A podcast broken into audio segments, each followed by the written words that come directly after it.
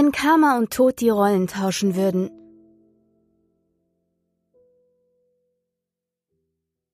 Tja, da wären wir wieder, begrüßte die kleine untersetzte Frau die anderen beiden. Tee? fragte sie und hielt die große weiße Porzellankanne in die Luft.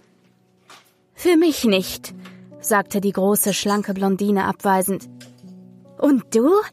wandte sich die Frau an ihren zweiten Gast, doch der junge Mann schüttelte nur den Kopf. Schulterzuckend ließ sich die untersetzte Frau auf ihr geblümtes Sofa nieder und goss sich selbst Tee in ihre kleine Tasse. Sind wirklich schon wieder zwanzig Jahre rum? fragte die Blondine. Sie trug eine hautenge Jeans, die ihre Kurven sehr deutlich betonte, dazu ein rotes, langärmliches, ebenfalls hautenges Oberteil mit einem sehr tiefen Ausschnitt. Ihre blonden Haare hatte sie zu einem langen Pferdeschwanz gebunden und ihre Lippen leuchteten genauso rot wie ihr Oberteil. Gelangweilt sah sie sich in dem spärlich bestückten Wohnzimmer um und betrachtete missbilligend die geblümte Couch. Ganz offensichtlich, brummte der Mann neben ihr. Er trug eine schwarze Anzughose, schwarze Schuhe und ein schwarzes Jackett, unter dem eine blutrote Krawatte aufblitzte. Sein kurzes Haar war ebenfalls rabenschwarz und er trug es in einer modischen Frisur. Das einzig Auffällige an ihm waren seine Augen. Er hatte keine Pupillen und keine Iris, seine Augen waren weiß. Schneeweiß wie gefallener Neuschnee. Meine Lieben, begann die kleine untersetzte Frau nach geraumer Zeit. Sie sah sehr freundlich aus, trug einen grauen, knöchellangen Rock und dazu eine geblümte Bluse, die ihren fülligen Oberkörper bedeckte. Ihr braunes Haar war zu einem eleganten Knoten zusammengebunden, und auf ihrer kleinen Nase saß eine Hornbrille, hinter der große blaue Augen hervorspähten. Die drei Personen hätten nicht unterschiedlicher sein können, und doch hatten sie sich heute hier im Wohnzimmer der kleinen Dame versammelt. Wie schön, dass ihr heute hier seid. Was gibt's Neues? fragte die Dame auf dem Sofa. Der schwarz gekleidete Mann zuckte mit den Schultern und erwiderte, nicht viel. Nur wird's langsam bei mir unten voll. Dann musst du dich vergrößern, schlug die Blondine vor. Sie überschlug ihre langen Beine und begann mit dem rechten Fuß, der in einem roten High Heel steckte, auf und ab zu wippen. Das sagt sich so leicht. Nur habe ich keinen Platz mehr, um mich weiter auszubreiten, knurrte der Mann zurück. Beruhig dich, Samael. Es war nur ein nett gemeinter Vorschlag versuchte die Brünette auf dem Sofa ihren Gegenüber zu beruhigen. Vielleicht solltet ihr beiden einfach mal aufhören, so viele Menschen auf die Todesliste zu setzen. Ich bin alleine und schaffe mehr als tausend am Tag nicht. Samael begann sich in Rage zu reden, was ihm von der Blondine einen genervten Blick einbrachte. Jetzt stellst du dich aber wirklich an. Sei doch froh, dass du was zu tun hast. Ich sitze den ganzen Tag hinter meinem Schreibtisch und beobachte, wie viel Bosheit in den Menschen steckt, meinte die Blondine und betrachtete ihre langen lackierten Gelnägel. Ach komm schon, Penny. Du schiebst doch die ganzen Bösen eh alle auf die Todesliste, knurrte Samael. Du sollst mich nicht so nennen, fauchte die Blondine ihn an, und die kleine Frau auf dem Sofa zuckte zusammen. Persephone, beruhige dich bitte.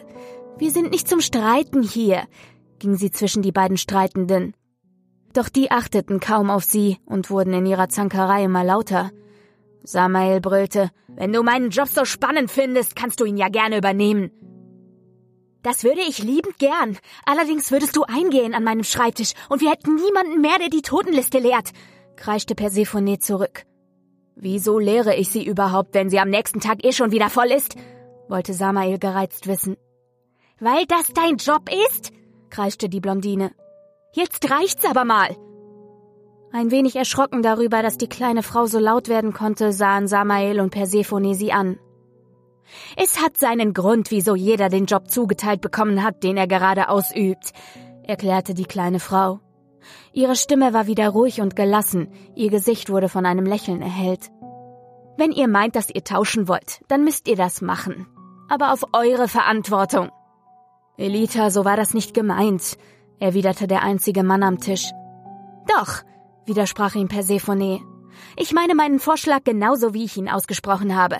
Lass uns tauschen. Herausfordernd sah sie Samael an. Gut. Schön. Dann tauschen wir. Ich erledige sieben Tage lang deinen Job und du meinen, und in sieben Tagen treffen wir uns wieder, und dann sehen wir ja, wer von uns den besseren Job hat, willigte er beleidigt ein. Och, Kinder, ich halte das für keine gute Idee, äußerte sich Elita. Sie war die älteste der drei, wesentlich älter und durch ihren Blick in die Zukunft die weiseste. Doch weder Samael noch Persephone achtete auf die kleine Frau. Schön, knurrte Samael. Gut, fauchte Persephone. Dann verschränkten beide die Arme vor der Brust und drehten dem jeweils anderen den Rücken zu. Ach je, stieß Elita müde hervor. Kurz schwankte sie mit sich, ob sie den beiden Jüngeren die Folgen ihres Deals erklären sollte, doch sie entschied sich anders. Sollten sie doch selbst aus ihren Fehlern lernen. Vielleicht brachte sie das dazu, besser über ihre Entscheidungen nachzudenken und ihren Job vernünftig zu machen. Kurz dachte Elita an Samaels Vorgänger. Sein Vater war ein wahrlich schöner Mann gewesen, der seinen Job stets gut und gerecht machte. Allerdings blieb bei der vielen Arbeit kaum Zeit für seine Liebschaften oder seinen Sohn. Diese fehlende Liebe zeigte sich nur zu deutlich bei seinem jüngeren Nachfolger. Doch auch mit Persephones Vorgängerin war es stets schwierig gewesen. Ah, dann erkläre ich das äußerst kurze Kaffeekränzchen hiermit für beendet, seufzte Elita schwer und erhob sich. Fast augenblicklich löste sich Persephones Gestalt in Luft auf und auch Samael erhob sich. Wieso lässt du dich immer so von ihr provozieren? Du machst diesen Job seit 30 Jahren und trotzdem kannst du dich nicht zusammenreißen? Was soll dein Vater von dir denken? Die kleine gutmütige Frau erhob die Stimme gegen Samael, der sich klein machte und den Kopf senkte. Verzeih mir, Mutter, gab er kleinlaut von sich. Ich mag sie einfach nicht. Sie ist so aufgeblasen. In der Tat hat sie keinen leichten Charakter. Dennoch könntest du wenigstens versuchen, dich angemessen zu verhalten, schallte Elita ihren unehelichen Sohn, ihren einzigen Sohn. Willst du wissen, was passiert? Noch kannst du deine Entscheidung rückgängig machen, fragte sie, nachdem sie ihre Teetasse geleert hatte. Doch Samael schüttelte den Kopf. Nein, ich muss da jetzt durch. Vielleicht lerne ich Persephone besser zu verstehen. Mit diesen Worten verließ er das Wohnzimmer. Elita seufzte und hoffte, dass es doch anders kommen würde. Samael und Persephone trafen sich am nächsten Tag, um ihre Aufgaben vom anderen erklärt zu bekommen. Es ist ganz einfach. Bemüht freundlich erklärte Samael der Blondine ihre zukünftige Wochenaufgabe. Du erhältst diese Liste. Ich hielt ein dünnes schwarzes Heft hoch.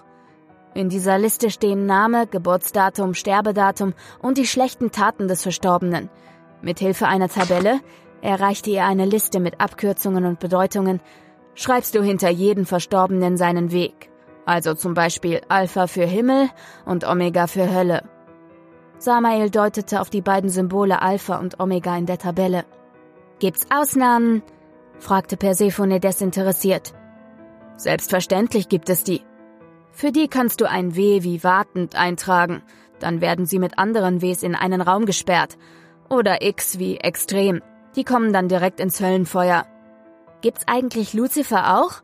wollte sie wissen. Kurz zuckte Samael zusammen, überging diese Frage aber prompt und erklärte weiter, du wirst Helfer an deiner Seite haben, die die Verstorbenen in ihre entsprechenden Richtungen leiten. Allerdings erst, wenn du das Kürzel gesetzt hast. Je weniger du setzt, desto mehr warten vor der Tür und irgendwann ist der Eingang völlig überfüllt und die Verstorbenen gehen wieder in die Welt zurück, aus der sie kommen und stiften dort Unruhe. Das passiert mir von Zeit zu Zeit auch mal, aber je schneller du sie wieder einsammelst, desto geringer ist der Schaden. Alles klar soweit? Persephone nickte, dann packte sie den Oberarm des Mannes und er sah, wie sich sein Blickfeld veränderte. Statt dem riesigen schwarzen Bürozimmer mit dem dunklen Steinschreibtisch standen sie jetzt in einem schwarz-weiß gemusterten Raum. Der Boden bestand aus einem Schachfeld, abwechselnd weiße und schwarze Quadrate.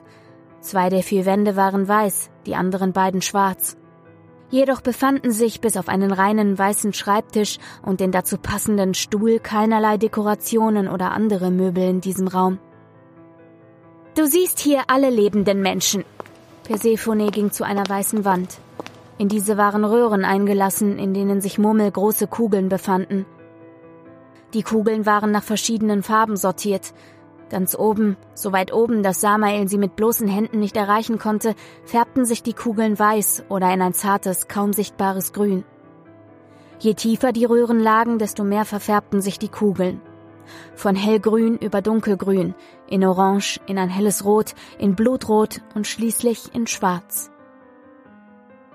Deine Aufgabe ist es dafür zu sorgen, dass sich die Farbreihenfolge nie ändert.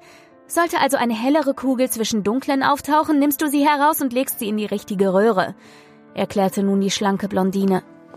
Sie stolzierte zu ihrem Schreibtisch und setzte sich schwungvoll auf die weiße Platte. Wenn du die roten oder dunklen Kugeln nicht rechtzeitig an ihren Platz legst, verteilt sich ihre Dunkelheit auf die Nebenkugeln. Dadurch fühlen sich die Menschen angestiftet, schlechtes Verhalten zu äußern, selbst wenn sie den Grund dafür nicht kennen. Leider ist das bei den hellen Kugeln nicht der Fall. Bleiben sie zu lange unter den dunklen, werden sie ebenfalls schwarz. Persephone deutete auf die unterste Reihe. Im Moment befanden sich wenige Kugeln in der Röhre. Doch zu Samaels Erstaunen waren es dennoch erschreckend viele. In der untersten Reihe befinden sich all jene, die böse sind, also wirklich böse. Jede gute Tat wird ihre seelische Dunkelheit nur minimal erhellen. Sie sind hoffnungslose Fälle, und landen dann bei mir auf der Liste, murmelte Samael nachdenklich. Die blonde Frau zuckte mit den Schultern. Ich kann nichts anderes machen. Sie haben eine 30-Tage-Chance und danach. Sie ließ ihren Satz unbeendet, doch der dunkel gekleidete Mann wusste, was sie meinte. Noch Fragen? wollte Persephone wissen und erhob sich vom Tisch. Ich denke nicht. Gut, dann tauschen wir die Jobs. Samael nickte und verließ den Raum.